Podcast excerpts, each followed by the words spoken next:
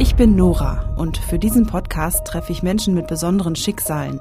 Menschen, von denen wir zwar immer wieder in den Nachrichten hören, über die wir aber eigentlich wenig wissen, weil wir nur über sie anstatt mit ihnen sprechen. Wenn ich mal eine Partnerin habe oder eine Person habe, die mir sehr nahe steht, versuche ich das immer so ein bisschen zu erklären. Die meisten sagen immer am Anfang, ja, ich habe totales Verständnis dafür. Aber wenn es halt wirklich zur Sache geht, haben immer alle sofort einen Stock im Arsch und sagen, nee, tut mir leid, ich, ich möchte das nicht. Ich kein Interesse. Ich kann es überhaupt nicht steuern. Ich möchte es gerne unterdrücken, ich möchte es gerne in mir halten oder so lange halt unterdrücken, bis ich halt irgendwie auf Toilette gehen kann, aber es geht ja nicht. Das ist schon eine totale Verzweiflung. Das ist Sam. Sam ist 22 Jahre alt und kommt aus dem Emsland in Niedersachsen. Seit seiner Geburt ist Sam nie trocken geworden. Mit ihm spreche ich über seine Inkontinenz, wie er seinen Alltag damit bestreitet und warum es so schwer für ihn ist, offen zu seiner Blasenschwäche zu stehen. MDR aktuell. Tabubruch. Der Podcast über Schicksale hinter die Nachrichten. Achtung, in dieser Folge spreche ich mit Sam auch über das Thema Suizid.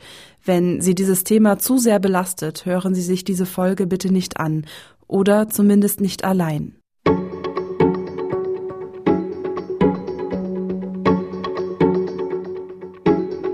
Wenn es eine Sache gibt, über die ich mir bisher überhaupt keine Gedanken gemacht habe, dann ist es vermutlich, auf die Toilette zu gehen.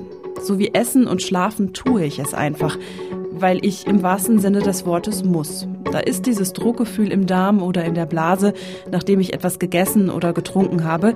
Also geht es ab ins Badezimmer, auf die Darmtoilette am Arbeitsplatz oder im Sommer, wenn ich in der Natur unterwegs bin, auch schon mal ins Gebüsch. Auf die Toilette zu gehen, ob fürs kleine oder große Geschäft, fühlt sich für mich wie ein automatisierter Vorgang meines Körpers an. Ich kann ihn zwar nicht komplett aufhalten, aber zumindest zeitlich kontrollieren, sind gerade keine Örtlichkeiten in Sicht. Diese Kontrolle ist jedoch nicht selbstverständlich. Blasenschwäche, welche Sportarten geeignet sind und welche nicht. Leichte Blasenschwäche. Zehn Tipps für den Alltag. Toilettentraining hilft bei Blasenschwäche und Inkontinenz. Blasenschwäche. Diese Getränke sollten Sie bei Harninkontinenz meiden. Inkontinenz bei Frauen. Welche OP hilft wem? Harnblasen-App soll Inkontinenz eindämmen. Stichwort Inkontinenz. Suche ich bei Google nach Artikeln zum Thema, stoße ich hauptsächlich auf Service-Seiten mit allerlei Tipps, wie die Kontrolle über die eigene Blase zurückerlangt werden kann. Bisher dachte ich, dass sich mit Inkontinenz hauptsächlich ältere Menschen, Schwangere oder Frauen kurz nach der Geburt herumschlagen müssen. Doch dann habe ich Sam kennengelernt. Sam ist jung, ein Mann und ganz offensichtlich nicht schwanger. Heute steht er offen zu seiner Blasenschwäche. Das Problem jedoch ist, sagt Sam mir schon gleich zu Beginn unseres Gesprächs, dass er damit meist nicht ernst genommen wird. Wenn es zum Gespräch kommt und wenn ich dann halt sage, hey, ich habe Inkontinenz, ist eine Art der Menschen immer so erschrocken und sagen so, okay, Wirklich? Bist du dir wirklich sicher? Und die anderen äh, sind immer so, nein, das hast du nicht. Nein, in dem Alter hat man das nicht. Aber viele wissen einfach nicht, dass man auch in meinem Alter, ich bin ja jetzt 22, dass man auch haben kann es, es betrifft jede Altersgruppe. Es, also, aber viele Leute kennen das halt leider nur bei Babys, bei Neugeborenen und auch bei Schwangeren, wenn die ein äh, Kind gebären haben. Oder halt auch bei älteren Herrschaften tatsächlich. Oder auch bei Personen, die einen Unfall hatten oder jetzt äh, am Rücken was kaputt ist, kann das ja auch oft passieren. Aber dass es auch äh, Jüngere betrifft in meinem Alter, wissen tatsächlich sehr wenige, weil einfach niemand darüber spricht. Hm. Was ich auch krass finde, was du gerade gesagt hast, ähm, dass die Leute dir das dann auch absprechen, wenn du es dann mal erzählst.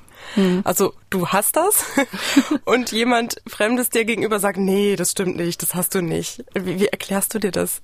Ich kann mir, denke ich, vorstellen, dass äh, viele einfach nicht wissen, dass auch viele junge Leute das also die Inkontinenz auch haben. Und viele wissen es einfach nicht und die denken sich so, nee, das kann nicht sein, dass man in so einem jungen Alter das haben kann und äh, versuche mal zu sagen, nee, du hast das nicht. Versuche mal vernünftiger mal auf die Toilette zu gehen. Geh mal öfters mal, auch mal regelmäßig oder trink mal weniger oder geh mal vernünftig mal zu einem Arzt. Und ähm, das ist nicht schön. Also wenn man schon, also ich als Beispiel, ich bin ja von klein auf auch schon zu Ärzten gegangen. Ich, ich habe ständig Kopfzerbrechen wegen diesem Problem, also jeden Tag, auch heute noch. Und wenn jemand äh, neben mir steht und sagt, nee, du hast keine Inkontinenz, das ist schon, das tut weh. Hm, das kann ich mir vorstellen. Ähm, Bevor wir da jetzt tiefer einsteigen, würde ich dich bitten, dass du mir noch mal kurz erklärst, was das eigentlich ist. Also ich gehe jetzt nicht davon aus, dass es vielleicht alle wissen. Also was ist Inkontinenz? Also es gibt äh, zwei Arten von Inkontinenz. Ähm, es gibt einmal die Stuhlinkontinenz und einmal die Harninkontinenz. Ähm, also Inkontinenz im Großen und Ganzen heißt eigentlich, dass, äh, dass man halt sein äh, Stuhl oder sein Urin nicht mehr halten kann. Ähm, gesunde, in Anführungsstrichen gesunde Menschen können das ja, also können halt auch regelmäßig auf die Toilette gehen, es auch äh, einhalten. Und Personen, die Inkontinenz haben, die können das leider nicht. Die können dann halt ihren Urin nicht halten oder ihren Stuhl nicht halten. Und welche Art von Inkontinenz hast du? Ich habe die Urininkontinenz. Okay, also Stuhlgang ist kein Problem, das geht. Das geht, ja. Ich habe dich gerade schon mit dem Klischee konfrontiert, ne? Also Inkontinenz betrifft nur Frauen, Schwangere und ältere Menschen und du bist ja jetzt alles andere als das und ich deswegen würde ich dich gerne auch nochmal fragen, was was ist denn dran an diesem Klischee? Bist du bist du ein Einzelfall? Nein, ich bin kein Einzelfall. Es gibt, ähm, also im Schnitt gibt es in Deutschland acht Millionen Menschen, die Inkontinenz haben.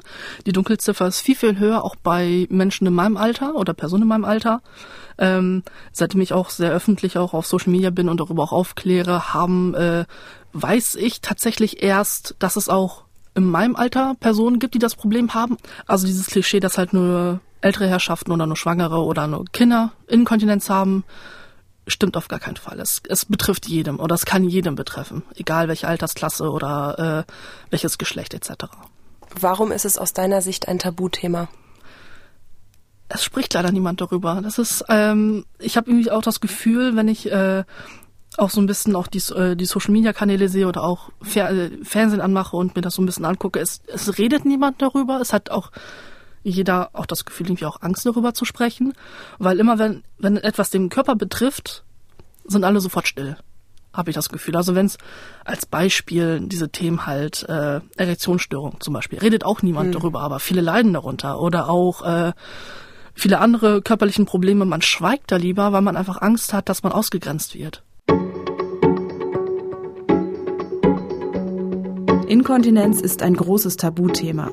Warum ist das so, habe ich Sam gefragt und ich denke, es liegt nicht nur an der Tatsache, dass es um unseren Körper geht. Für mich ist der Toilettengang was total Intimes, etwas, was ich wirklich nur allein tue und damit ist es vielleicht sogar noch intimer als Sex. Und ganz ehrlich, wie oft sprechen wir mit anderen ganz konkret über unsere Ausscheidungen?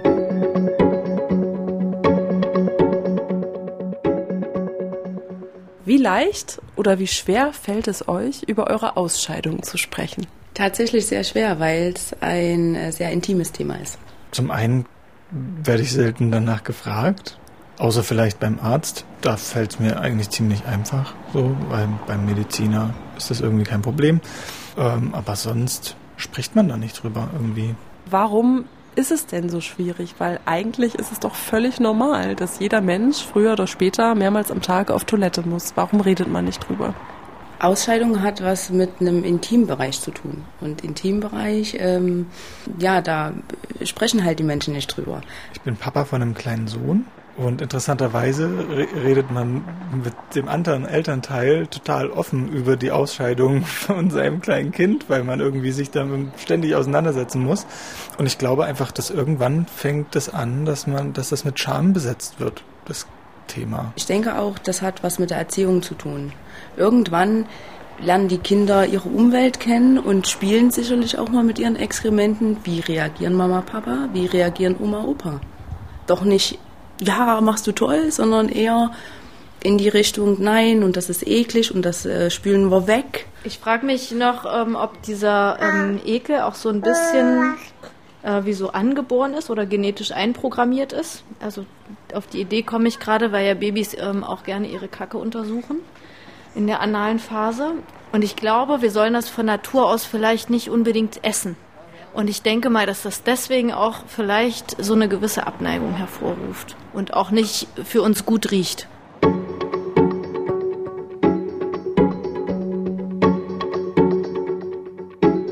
Von Harninkontinenz sind deutlich mehr Menschen betroffen als von Stuhlinkontinenz. Laut Deutscher Kontinenzgesellschaft hierzulande mehr als neun Millionen Menschen. Dabei wird von einer hohen Dunkelziffer ausgegangen, weil viele Betroffene schlicht nicht zum Arzt gehen. Andere Quellen lassen verlauten, dass etwa ein Viertel aller Frauen inkontinent sind und rund 11 Prozent aller Männer. Und bei Frauen ist Inkontinenz noch häufiger als Diabetes oder Bluthochdruck. Umso mehr wundere ich mich, dass das Thema in meinem Umfeld bisher nicht aufgetaucht ist.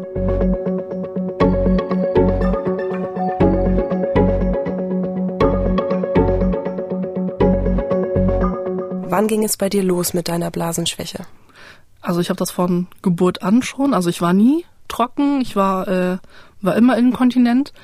Wenn man ein Baby ist, das ist ja noch was ganz Normales. Ähm, aber ab dem Alter von circa ähm, drei Jahren hat meine Mutter schon gemerkt, okay, irgendwas stimmt mit mir nicht, irgendwas ist da, irgendwas falsch, warum kann ich das nicht einhalten, warum kann ich das nicht kontrollieren und ähm, ab dem Alter von ungefähr drei, dreieinhalb Jahren sind wir dann auch von also zu unzähligen Ärzten gegangen und da fing auch der ganze Ärztemartyrium an. Schon als du drei warst? Genau. Hm. Ich habe ja selbst ein Kleinkind zu Hause. Ähm, mein Sohn ist anderthalb und da geht jetzt das Thema Trockenwerden auch so langsam los, sage ich jetzt mal. Und ich lese immer wieder in Elternratgebern zum Thema Trockenwerden, dass man das nicht beschleunigen kann durch Töpfchentraining oder was auch immer, sondern dass das so ein ganz natürlicher Reifungsprozess ist. Ähm, kann es also bei dir sein, dass dieser Prozess aus welchen Gründen auch immer einfach nicht eingetreten ist? Ich denke, also meine Mom hat natürlich auch viel, vieles versucht, Toilettentraining oder äh, keine Windel mehr benutzt oder halt auch stundenmäßig immer äh, aufs Töpfchen gegangen oder auch äh, aufgeschrieben, wann ich, wann ich gewesen bin, wie viel etc., um auch so ein bisschen planen zu können. Also an meiner Mama kann das nicht liegen, dass es nicht äh, passiert ist oder dass, dass ich dieses Timing halt nicht hatte. Ähm, ich habe eher den Verdacht, dass mein Körper irgendwie sich denkt, okay, lieber nicht. Nein, danke. Du hast jetzt gerade erzählt, als du drei warst, habt ihr dann angefangen, nach Ursachen zu forschen, deine Mama Genau. und du. Wie genau ging das los? Was genau waren so die ersten Reaktionen von ärztlicher Seite? Ganz am Anfang waren wir erst bei meinem Hausarzt, weil meine Mutter auch nicht wusste, dass es spezielle Ärzte gibt oder ob es die halt über, überhaupt gibt. Und ähm, ab dem Alter von drei Jahren haben die Ärzte mal gesagt, okay, es ist, sie ist noch jung oder äh, das Kind ist noch jung, ähm, wir müssen noch ein bisschen abwarten, das wächst sich höchstwahrscheinlich raus und da hatten, haben sich überhaupt die Ärzte gar keine Gedanken drüber gemacht, dass es eventuell doch ein bisschen länger dauert bei mir. Bis ich halt ungefähr sechs Jahre alt war, war das halt so, dass die Ärzte gesagt haben, nee, das wächst sich raus, das, das macht, das ist gar kein Problem, es kann ja mal passieren. Aber das ist leider nicht so geblieben. Und dann gab es ja auch bestimmte Maßnahmen, sage ich jetzt mal, ähm, was die Ärzte deiner dir dann verordnet haben. Genau. Das hattest du mir im Vorgespräch schon erzählt. Äh, Magst du mal kurz erzählen, was das war?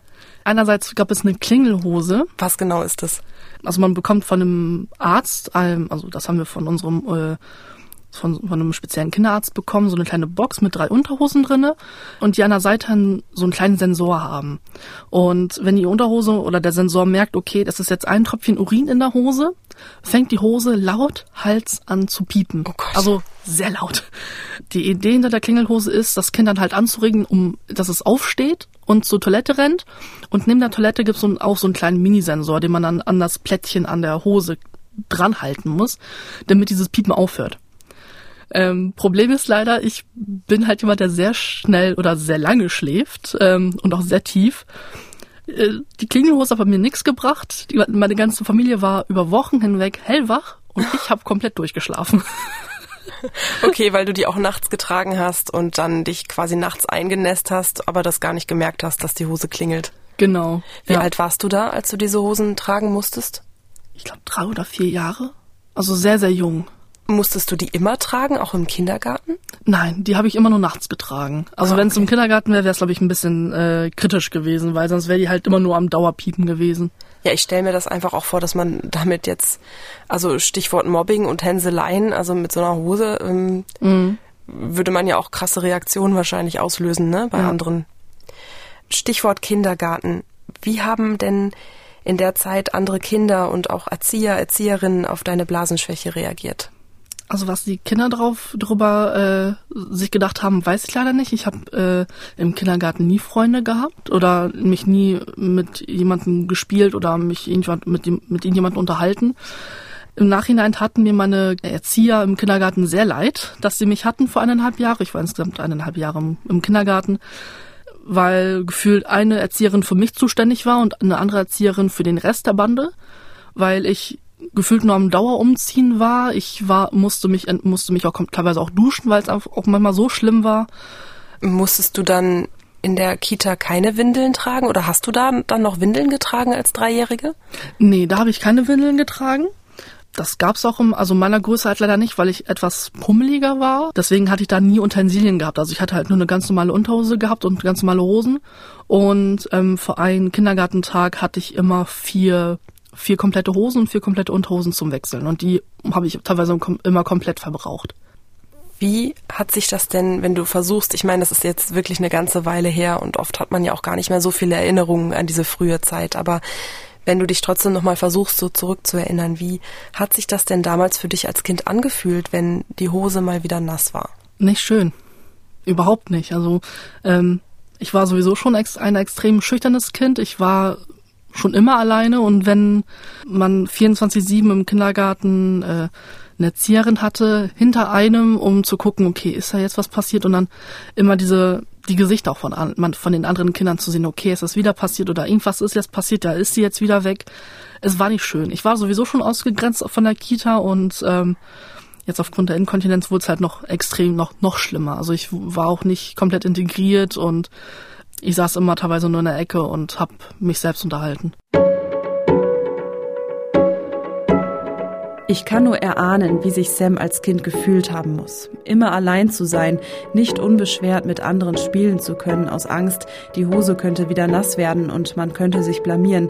Das klingt für mich alles andere als nach einer unbeschwerten Kindheit.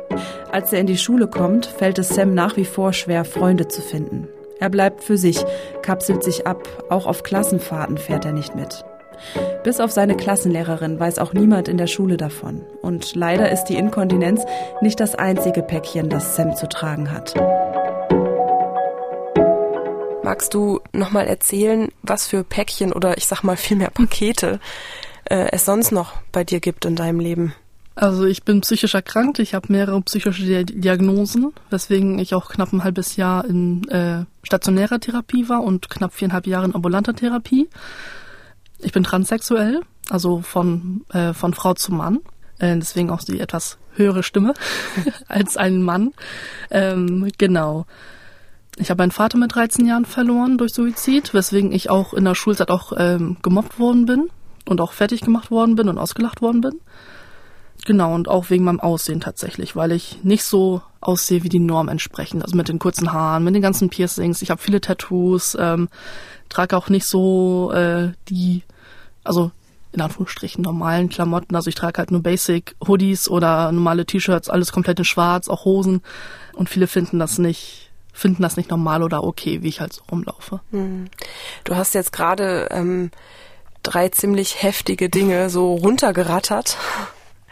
Ähm, und ich habe gerade das Gefühl, man könnte wahrscheinlich zu jedem dieser Themen noch eine einzelne Podcast-Folge aufnehmen. Mhm. Das erste waren verschiedene psychische Erkrankungen. Ähm, magst du kurz aufzählen, welche genau das sind? Also ich habe einmal eine posttraumatische Belastungsstörung, kurz PTBS. Ähm, ich habe eine emotional instabile Persönlichkeitsstörung Typ Borderline oder auch kurz Borderline. Ich habe eine Essstörung namens Binge Eating und ich habe eine ähm, ich habe und ich habe noch eine Depression. Hm. Und diese, ähm, ja, die, die posttraumatische Belastungsstörung geht die dann, ähm, das wäre das zweite, wo ich dich nochmal drauf ansprechen wollte, auf den mhm. Suizid deines Vaters zurück? Unter anderem. Unter anderem. Mh. Also ich hatte nicht so eine leichte Kindheit gehabt. Mein, ähm, sage ich auch mal so, mein Vater war nicht so der Vater, wo man sagen kann, okay, das ist der beste Vater, den man je haben kann. Wir hatten noch nicht so eine wunderschöne Verbindung äh, zueinander gehabt. Es war auch manchmal auch sehr schwierig, aber ich muss auch dazu sagen, er hatte auch selbst nicht so eine leichte Kindheit gehabt. Genau, und ähm, in seiner Familie ist auch sehr viel vieles passiert, weswegen er sich höchstwahrscheinlich auch suizidiert hat.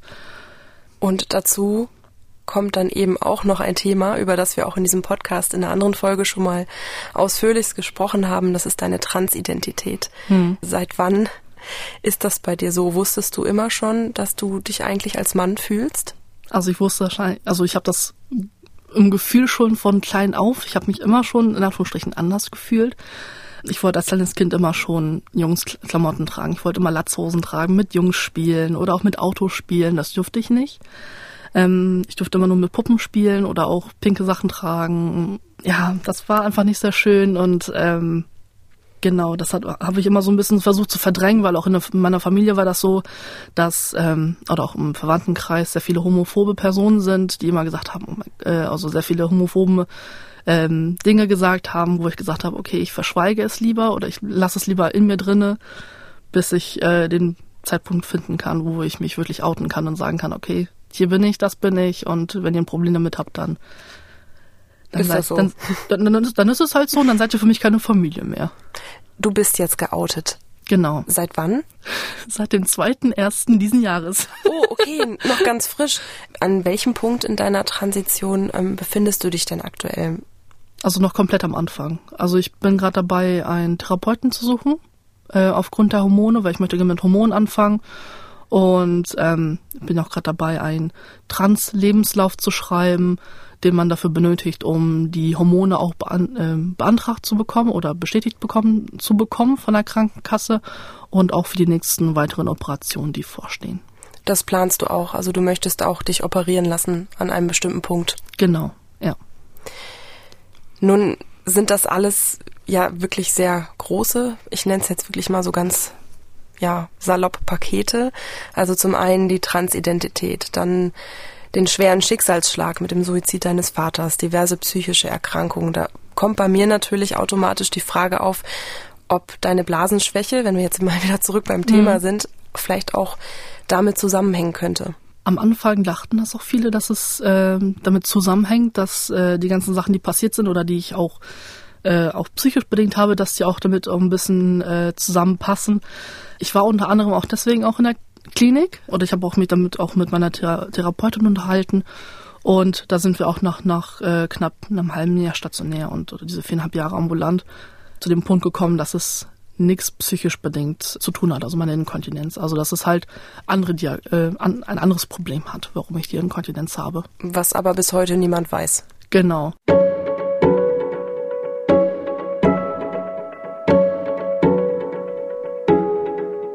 Zugegeben, es fällt mir sehr schwer nachzuvollziehen, wenn Sam mir sagt, dass seine Blasenschwäche so gar nichts mit seinen psychischen Erkrankungen zu tun hat. Aber ich bin weder Ärztin noch Psychotherapeutin. Wer bin ich also, das zu beurteilen? Unbestritten ist aber, dass emotionale Belastungen Einfluss auf unsere Blase und auch unseren Darm haben können. Ich kenne das selbst von mir. Zu Studienzeiten musste ich vor einer Prüfung gefühlt fünfmal aufs Klo. Und auch noch heute melden sich Blase oder Darm zuverlässig, wenn ich gestresst oder aufgeregt bin. Schon als Kind klappert Sam mit seiner Mutter die verschiedensten Ärzte ab, in der Hoffnung, dort Antworten auf die Frage zu finden, warum er einfach nicht trocken wird. Bis heute, erzählt er mir, war er bei bestimmt 15 verschiedenen Fachärzten, zig Heilpraktikern und Alternativmedizinern.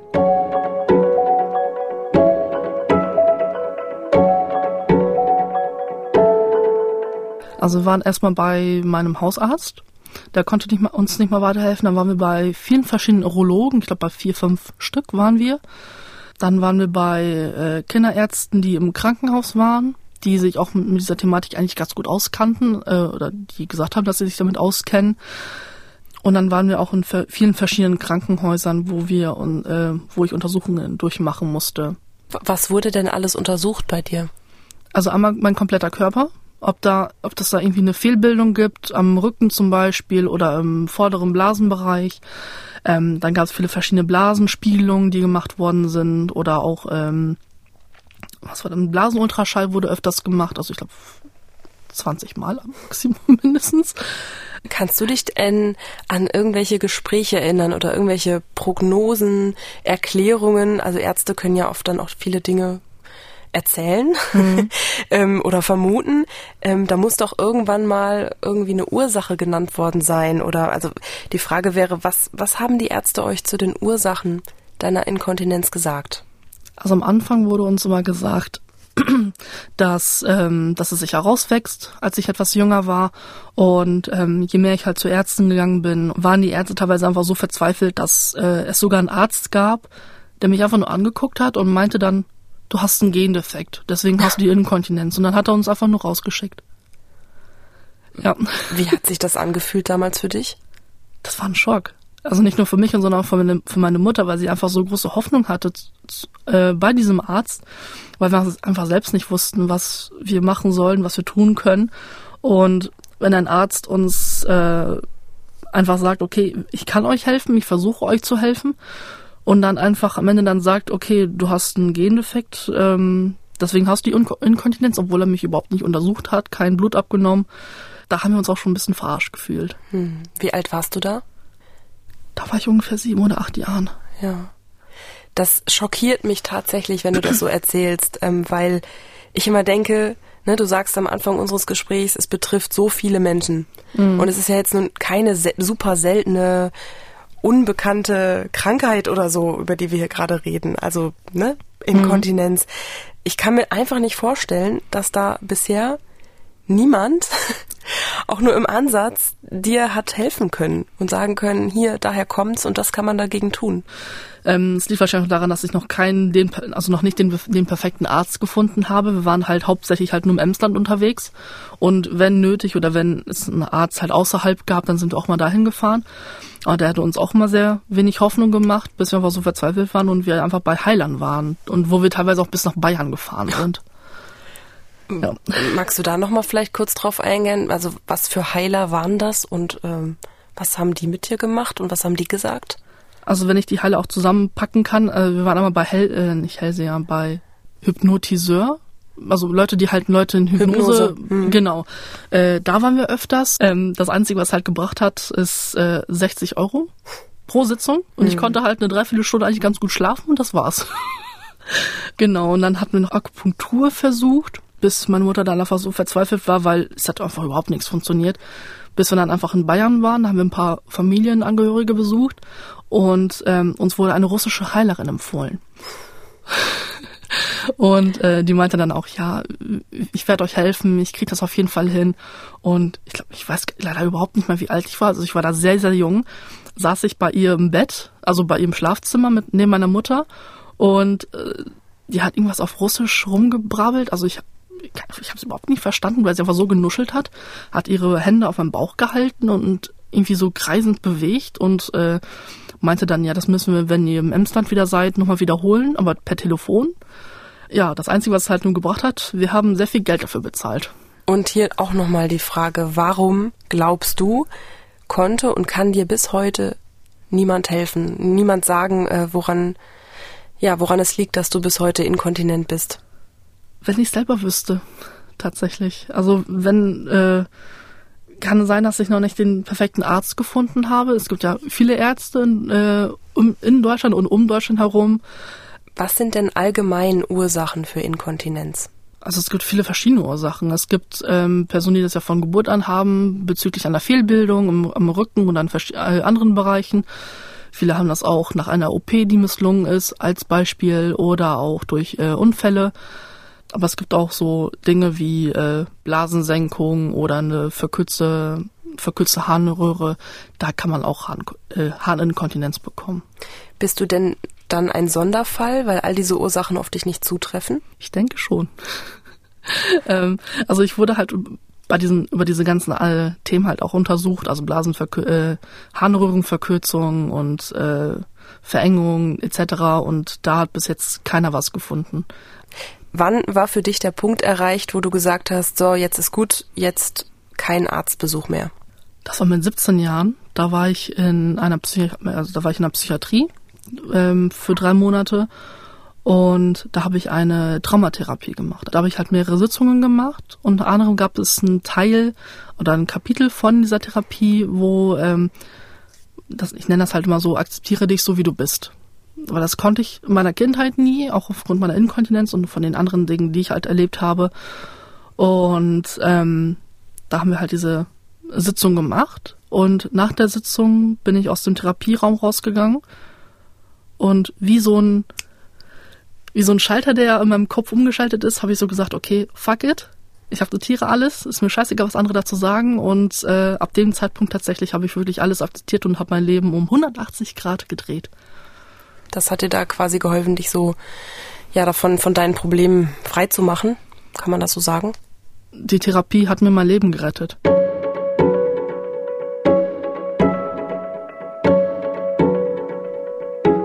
Mit Hilfe der Therapie schafft es Sam, die Inkontinenz als einen Teil seines Lebens zu akzeptieren. Er macht seinen Hauptschulabschluss und startet ein berufsvorbereitendes Jahr im Bereich Floristik an einer Berufsschule. Dort freundet er sich auch mit einem Mädchen an, die bis heute seine beste Freundin ist.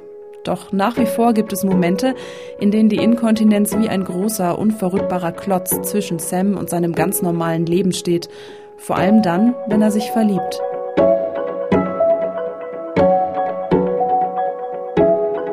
Also ich war sowieso vom Kopf her nicht so der Mensch äh, nach dem Motto, okay, jetzt sofort ein Freund oder eine Freundin oder eine Partnerin an meiner Seite oder sofort äh, mit jemandem in die Kiste steigen, dass ich ich war sowieso ein Mensch, der sehr ähm, schweigsam war oder sehr still war. Das bin ich heute tatsächlich immer noch.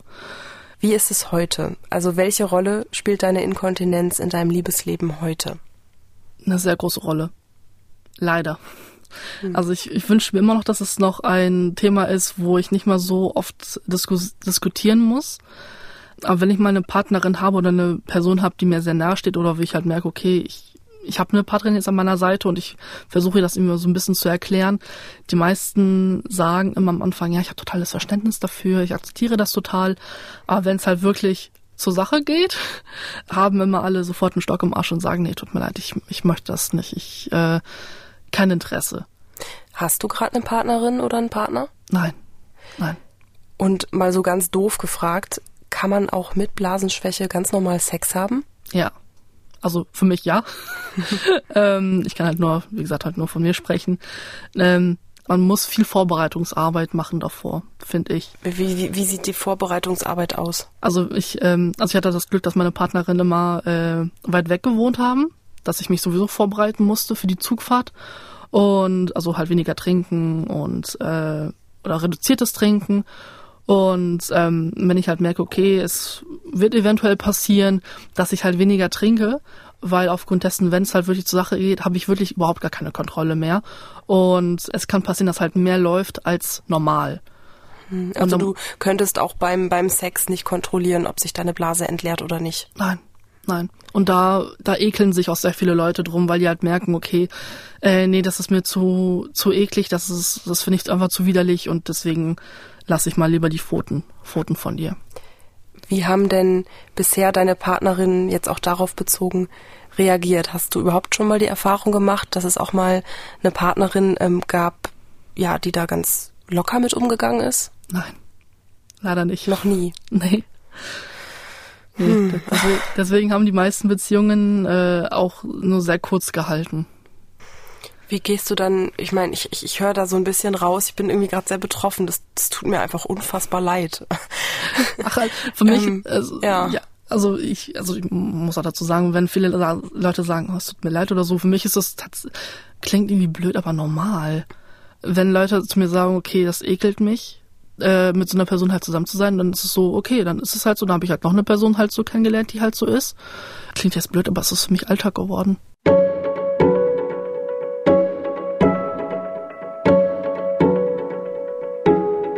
Sam klingt für mich, als mache er sich gar nichts daraus. Aber irgendwie werde ich das Gefühl nicht los, dass da doch mehr Schmerz hintersteckt. Wie würde es mir gehen, immer wieder zurückgewiesen zu werden für ein körperliches Problem, für das ich überhaupt nichts kann? Ich wäre einfach nur gekränkt. Ich frage Sam, wie er damit umgeht, ob er Strategien entwickelt hat, dass ihn das nicht jedes Mal völlig runterzieht. Sam sagt zu mir, es ist halt einfach so. Es ist Teil meines Alltags geworden. Gibt es überhaupt Therapien für Menschen mit Inkontinenz? Also es gibt Therapien. Also es gibt einerseits Beckenbodentraining. Ähm, dann gibt es auch viele andere Methoden, wie zum Beispiel, man kann sich auch Botox in den, äh, in den Blasenmuskel einspritzen lassen, die auch dafür helfen, dass man halt äh, nicht mehr so oft äh, den Urin verliert. Ähm, es gibt auch im, äh, online zu bestellen so Juni-Eier, das sind so kleine Steine, ich weiß nicht, ist da aus Rosenquarz zum Beispiel, die man sich dann als äh, Frau dann einführen kann, ähm, die den auch so ein bisschen den Beckenboden stimulieren und auch ein bisschen anregen. Ähm, und sonst gibt es auch viele Operationen, die einen dabei helfen. Hast du irgendwas davon schon mal ausprobiert? Ähm, Beckenbodentraining habe ich mal gemacht, mehrere Male, also auch über Jahre hinweg. Und ähm, aktuell bin ich am überlegen, ob ich diese Juni-Eier mal ausprobiere, aber ich, ich muss noch überlegen, ob ich das mache. Aber gebracht ja. hat bisher Beckenbodentraining bei dir nichts, nehme ich mal an. Nein, nein, leider nicht. Wie sieht es bei einer OP aus? Käme das für dich in Frage? Und was genau würde man da operieren? Ähm, also es gibt viele verschiedene Methoden. Was ich mir auf jeden Fall gerne wünsche, wenn es wirklich keine, keine Heilungschancen bei mir gibt, ich wünsche mir gerne einen Mind Pouch. Das ist ein äh, Katheter, der über, den, der über die Bauchdecke geht. Damit ich endlich nicht mehr diese Schmerzen habe bezüglich der ganz ständigen Blasenentzündungen oder äh, wenn ich mal wieder diese ganzen Schmerzen habe und das ist auch viel einfacher auch für mich, halt auch alles zu kontrollieren. Magst du mir vielleicht mal versuchen zu erklären, wie genau Blasenschwäche sich eigentlich anfühlt? Oh Gott. Das ähm, ist nämlich echt schwer, glaube ich, mhm. nachzuvollziehen für jemanden, der das nicht hat. Ne? Also man denkt ja, ich, ich persönlich denke überhaupt nicht darüber nach, ob ich jetzt auf Toilette muss oder nicht. Ich fühle was und dann gehe ich und mhm. fertig aus und danach ist der Druck halt weg. so. Deswegen ist es, habe ich mich echt wirklich ähm, jetzt auch in Vorbereitung auf unser Gespräch gefragt, ja, wie, wie, wie fühlt sich das an? Gibt es da überhaupt ein Gefühl?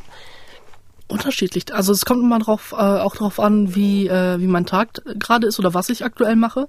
Ähm, als Beispiel, wenn ich jetzt aufstehe zum Beispiel, ähm, ich weiß nicht, wie das bei Anführungsstrichen gesunden Menschen ist. Man bleibt ja eventuell noch so fünf Minuten liegen, man streckt sich ja so schön, man genießt so den Morgen und bei mir ist es so, ich stehe auf und ich genieße den Morgen nicht. Ich stehe, ich springe gefühlt aus dem Bett also mit einem, mit einem Schwung aus dem Bett raus, um zu gucken, okay, ist jetzt was passiert oder nicht, weil ich das nachts überhaupt nicht merke. Genau, aber wenn ich halt tagsüber unterwegs bin, merke ich selten was. Ich merke es wirklich nie. Ich merke es halt nur, wenn es halt schon läuft. Okay, also dieses Druckgefühl, das kennst du nicht, das hast du nicht. Nee, habe ich nicht. Das ist ja auch so ein bisschen wie man ist nicht Herr des eigenen Körpers. Mhm. Wie empfindest du das? Genauso. Genauso. Ich habe ich hab gar kein Gefühl mehr, ich habe gar keine Kontrolle bei überhaupt nichts. Und ich muss auch mal sehr viel, auch bei, bei vielen Dingen auch achten oder auch bei sehr vielen Dingen auch aufpassen. Wo, bei, wo andere denken oder gesunde Menschen, Anführungsstrichen, auch denken, okay, das ist für mich halt Alltag, das ist halt, so mache ich das halt, wo ich halt immer aufpassen muss. Wo zum Beispiel musst du aufpassen?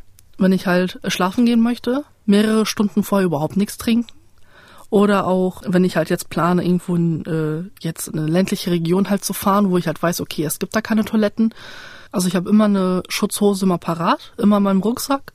Ähm, man weiß nie, ob meine Blase jetzt sagt, okay, heute produziere ich halt mehr oder laufe lauf ich halt mehr aus oder nicht. Das ist einfach, das, das klingt irgendwie nach sehr viel Planerei und ich stelle mir vor, das ist für deinen Körper bestimmt auch nicht angenehm, dann auf einmal auf Kommando jetzt nicht mehr so viel zu trinken, wie du eigentlich bräuchtest. Nee, leider nicht. Es ist auch schwierig. Also ähm, am Anfang war es sehr katastrophal, aber wenn man das auch jahrelang macht, gewöhnt man sich auch dran und man hat auch so seine Tricks. Zum Beispiel, wenn ich halt auch so das Gefühl habe, ich muss auch viel trinken, kaue ich Kaugummis, weil Kaugummis regen ja auch so diesen Speichelfluss an und habe ich immer das Gefühl, okay, ich muss auch nicht mal so viel trinken. Wie wirkt sich das auf deinen Körper aus? Nicht schön. Also ich bin nicht mehr so motiviert, ich habe nicht mehr so die Motivation oder auch diese ähm, also ich kann auch sehr viel tragen oder sehr viel schleppen. Das kann ich in diesem Zeit, diesen Zeitraum auch überhaupt nicht, weil ich einfach nicht mehr diese Kraft dazu habe. Und ich bin auch extrem müde über die ganze Zeit hinweg, weil ich einfach nichts trinke. Und ich kenne das von mir, wenn ich nicht genug trinke, aus welchen Gründen auch immer, kriege ich sofort Kopfschmerzen. Ist das mhm. bei dir auch so? Unter anderem, ja. Also ich habe Dauerkopfschmerzen, ähm, auch wenn ich das nicht, also wenn ich halt auch durchschnittlich ganz normal trinke, aber liegt auch daran, dass ich selbst auch Bluthochdruck habe. Aber wenn ich halt wirklich weniger trinke, dann ist es noch schlimmer. Und das ist nicht schön.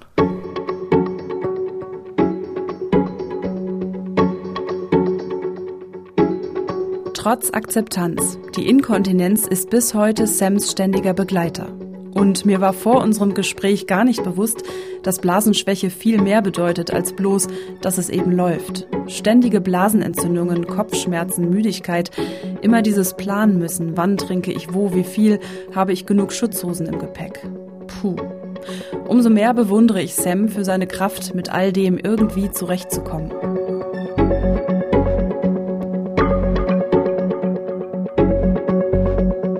Wenn ich nochmal auf dieses Körpergefühl zurückkomme, wie fühlt mhm. sich dieser Kontrollverlust von dem wir gerade gesprochen haben. Wie fühlt sich das an? Total hilflos. Überhaupt, also richtig hilflos. Ich habe, weil ich ja einfach kein, äh, ich kann es überhaupt nicht steuern. Ich weiß, äh, also vom, vom Körper, ich möchte es gerne unterdrücken, ich möchte es gerne in mir halten oder so lange halt unterdrücken, bis ich halt irgendwie auf Toilette gehen kann, aber das geht ja nicht. Und ähm, es ist schon eine totale Verzweiflung. Hast du auch Schmerzen? Leider ja. Es kommt auch immer drauf an, äh, wie mein Körper an sich drauf ist. Aber wenn ich versuche, es innezuhalten, also halt äh, drin zu halten oder irgendwie so etwas zu unterdrücken, kann es sein, dass ich Tage hinweg noch eine Blasenentzündung bekomme, die teilweise auch Wochen bleibt. Du kannst bis heute nicht kontrollieren, wenn du mal auf Toilette musst. Wie genau. gehst du in deinem Alltag damit um? Also es kommt auch immer auf den Alltag drauf an, wo ich bin, was ich mache. Also wenn ich jetzt im Zug unterwegs bin, ist es so, ich versuche halt immer sehr wenig, wenig zu trinken, um halt nicht auf die Zugtoiletten zu gehen. Ähm, aber wenn ich jetzt auch zu Hause bin, als Beispiel, also nur zu Hause bin, achte ich darauf überhaupt nicht. Ich trinke meine vier, fünf Liter am Tag. Trägst du Windeln? Windeln sagt man nicht. das muss ich leider auch noch dazu sagen. Ja. Also ähm, bei kleinen Kindern sagt man ja äh, Windel und Pampers was auch total verständlich ist und akzeptabel ist. Nur ähm, im Erwachsenenalter, also wenn man halt jetzt etwas älter ist, dann sagt man immer Schutzhosen oder Inkontinentmaterial dazu. Also ich trage halt die Schutzhosen, weil wenn was passiert, dass es halt aufgefangen wird und dass ich halt nicht alle fünf bis zehn Minuten meine Hose wechseln muss. Und die musst du auch rund um die Uhr tragen? Also das mache ich täglich, ja. Also, also tagsüber habe ich die komplett an, also den ganzen Tag über und auch nachts. Aber da habe ich auch immer zwei verschiedene Produkte, die ich dafür benutze. Warum gefällt dir das Wort Windeln oder Pampers nicht? Also ich assoziiere das Wort Windeln immer mit kleinen Kindern. Und ähm, ich bin kein kleines Kind mehr, ich bin eine erwachsene Person, die auch selbst, also eine selbstständige erwachsene Person, die halt nur dieses Problem halt hat. Und viele denken auch immer, wenn sie das Wort Windeln hören, okay, die ist halt ein kleines Kind, die kann dafür halt nichts. Oder Fühlst du dich da nicht ernst genommen? Ist das so ein bisschen so? Nicht ernst genommen und verarscht teilweise. Weil mhm. es gibt auch viele Leute, die das immer aus Spaß immer sagen. Und das macht mich einfach sauer, weil ich bin kein kleines Kind, ich bin eine erwachsene Person und äh, ich kann halt nichts dafür, dass ich die Sachen halt tragen muss. Wie fühlt es sich denn für dich an, äh, diese Schutzhosen und Materialien, die du brauchst, in der Drogerie zu kaufen? Ist dir das peinlich? Bisschen schon. Leider. Es kommt auch immer auf den Laden, denke ich auch drauf an. Wenn das jetzt ein Supermarkt ist, kaufe ich auch mal so ein paar Alibi-Sachen noch extra, um die auch so ein bisschen verdecken zu können, die ganze, die ganze äh, Inkontinenzverpackung. Und das kommt auch immer drauf an, wie viele Leute da im Laden sind. Also wenn halt wenige da sind, das ist mir auch relativ, aber wenn halt viele da sind, dann sieht man auch schon die Blicke von den Kassierern oder auch von den Kunden hinter mir. Auch von Kassiererinnen? Ja. Und Kassierern, okay. Da bin ich ein bisschen überrascht tatsächlich, weil ich meine, die verkaufen das ja also, mhm. ne, okay. Wie viele von diesen Schutzhosen brauchst du am Tag? Es kommt auch auf den Tag drauf an, ob ich einen guten Tag habe oder, oder einen schlechten Tag habe. Wenn ich einen guten Tag habe, brauche ich halt eine Unterlage, halt tagsüber und eine nachts. Aber es kann teilweise auch sein, dass ich fünf, sechs brauche am Tag. Also tagsüber und nachts. Wie viel bezahlst du dafür? Wie viel kostet das? Je nachdem, ob ich das auch im Angebot bekomme oder nicht, zwischen 100 und 180 Euro. Wow, das ist viel. Ja. Übernimmt das die Krankenkasse? Bei mir noch nicht. Nein. Warum nicht? Weil das bei mir noch keine aktuelle oder keine offizielle Diagnose ist. Leider ist es so bei vielen Krankenkassen, äh, man braucht immer eine Diagnose oder auch mehrere Befunde von Ärzten, damit auch viele Dinge bezahlt werden. Bei mir ist es leider so, weil kein Arzt weiß, warum ich das habe oder keinen Befund hat, warum ich die Inkontinenz habe, denkt sich meine Krankenkasse, nee, tut mir leid, wir, wir glauben nicht, dass sie Inkontinenz haben, deswegen finanzieren wir ihnen die ganzen Dinge nicht.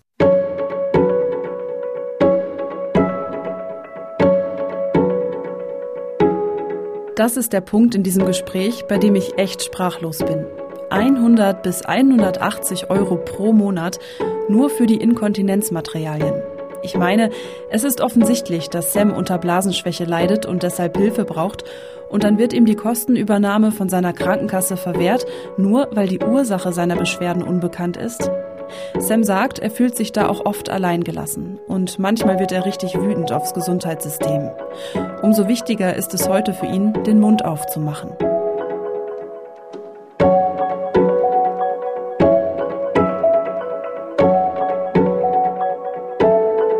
Inzwischen hat er eine Ausbildung zum Zierpflanzengärtner abgeschlossen und bewirbt sich gerade um einen weiteren Ausbildungsplatz, weil er doch lieber als Florist arbeiten will. Sein Traumberuf, wie er sagt.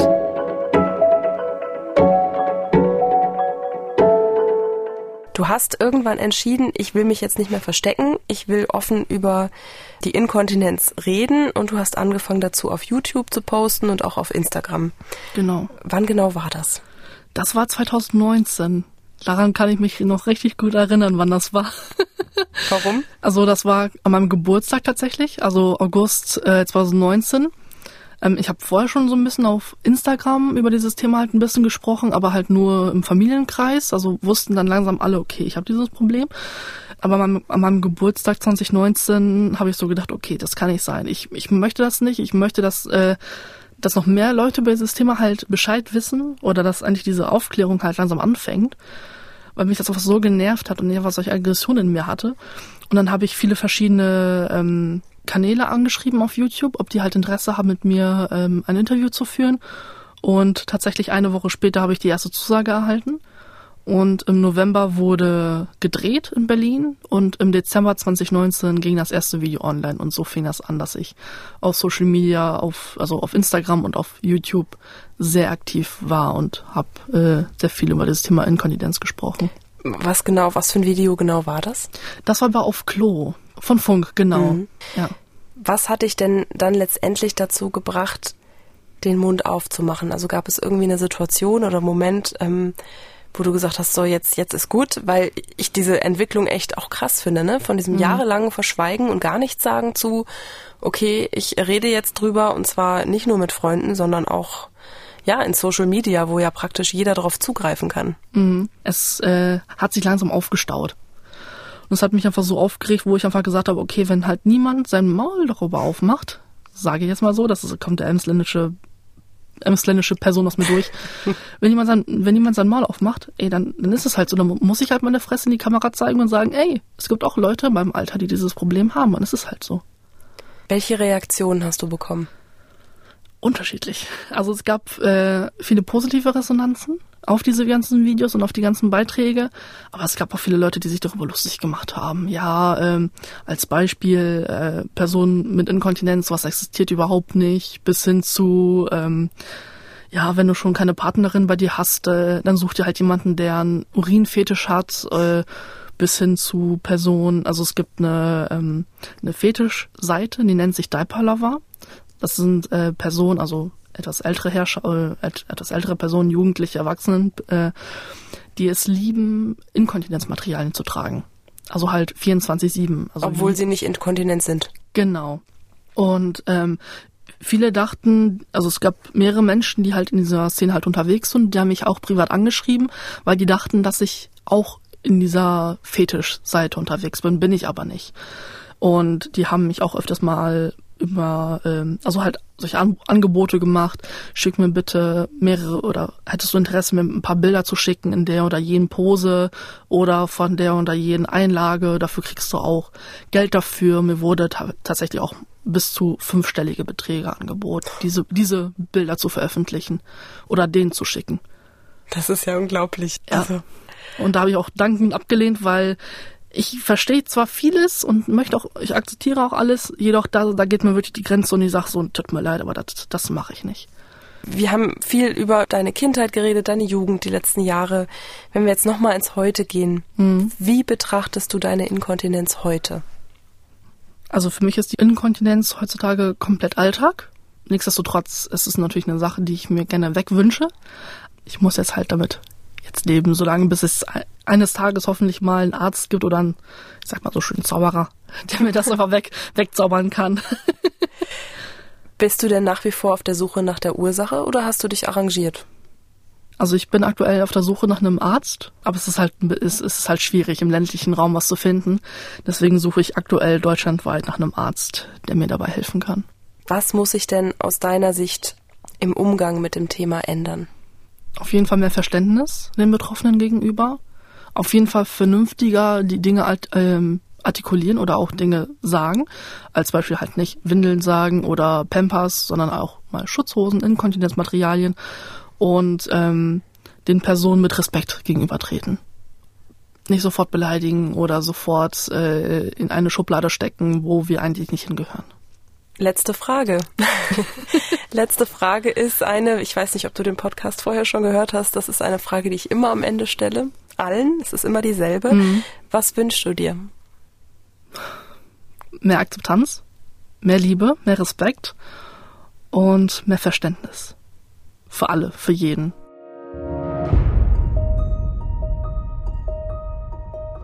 Willst auch du mir deine Geschichte erzählen? Dann schreib mir. Gern auch anonym an tabubruch.mdraktuell.de. Ich freue mich über jede Nachricht. MDR aktuell. Tabubruch. Der Podcast über Schicksale hinter die Nachrichten.